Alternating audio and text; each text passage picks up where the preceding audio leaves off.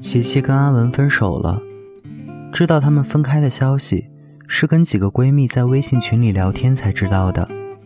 我感到很诧异，但诧异的并不是因为他们分手，而是分手的原因是阿文出轨。我翻开了琪琪的朋友圈，怪不得这个傻瓜几天都不发朋友圈了，就算发，都是转载一些伤感的文章。他总是这样。难过的事情从来就不会主动跟别人说，而是自己在角落舔着自己的伤口。我小心翼翼地给琪琪发去微信说：“有空出来吃饭吗？”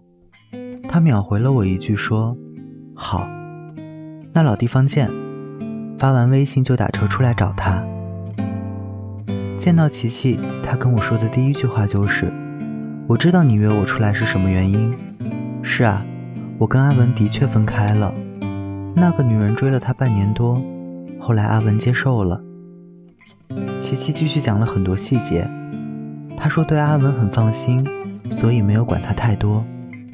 她说阿文离开当天，无论他哭得多厉害，他还是转身关门就走。她说阿文将他的联系方式都删光了，他还说，要不要等阿文，等他的新鲜感过后，再次回到自己身边。听到琪琪说最后一句话的时候，我心里为她着急了。我忍不住的跟琪琪说：“恕我直言，能被抢走的都是垃圾，不合适的人始终会分开的，也没有必要为了一个会抛弃你的人死皮赖脸的等下去。他能够被抢第一次，就肯定有第二次。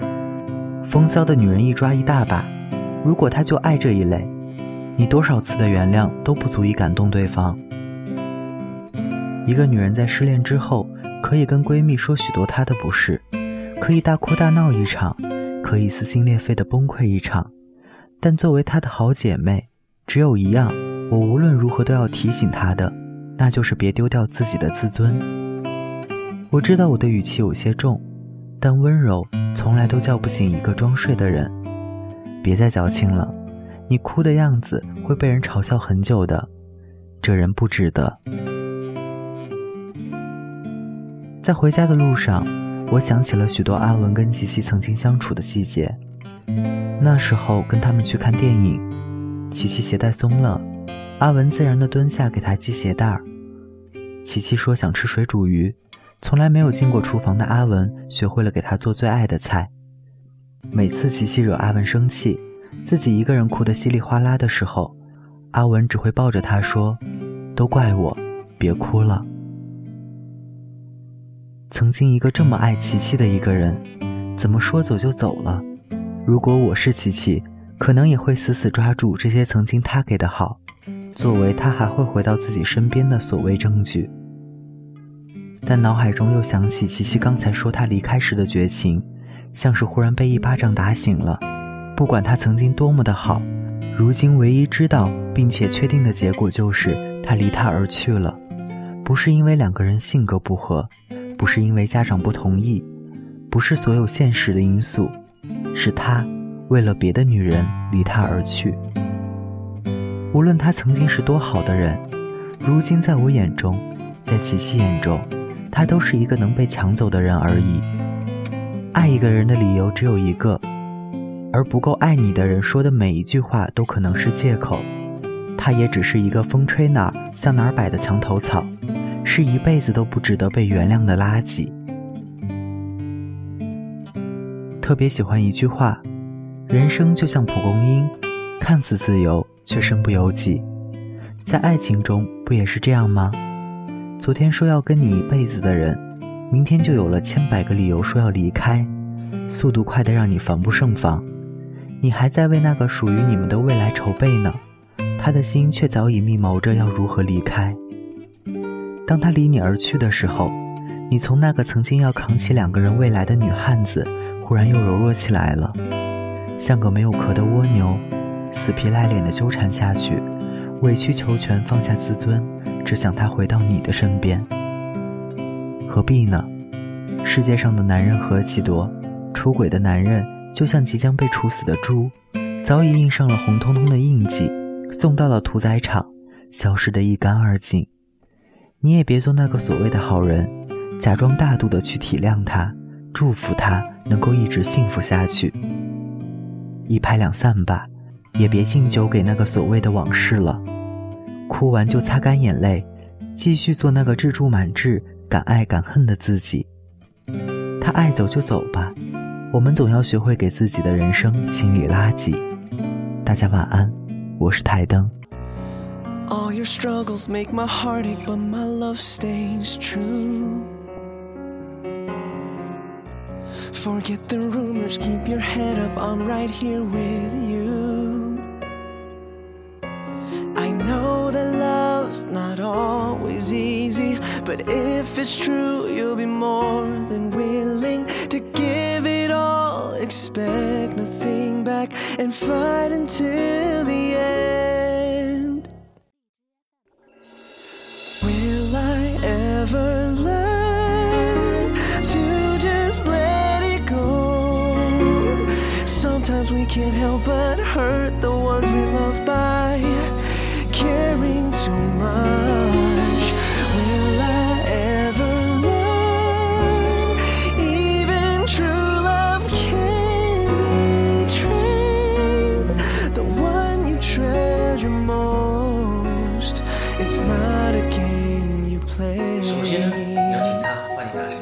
要不然就不见天日。然后再威胁下一个他。再下一个，一个又一个。一次争吵，一个心结，累积着改变。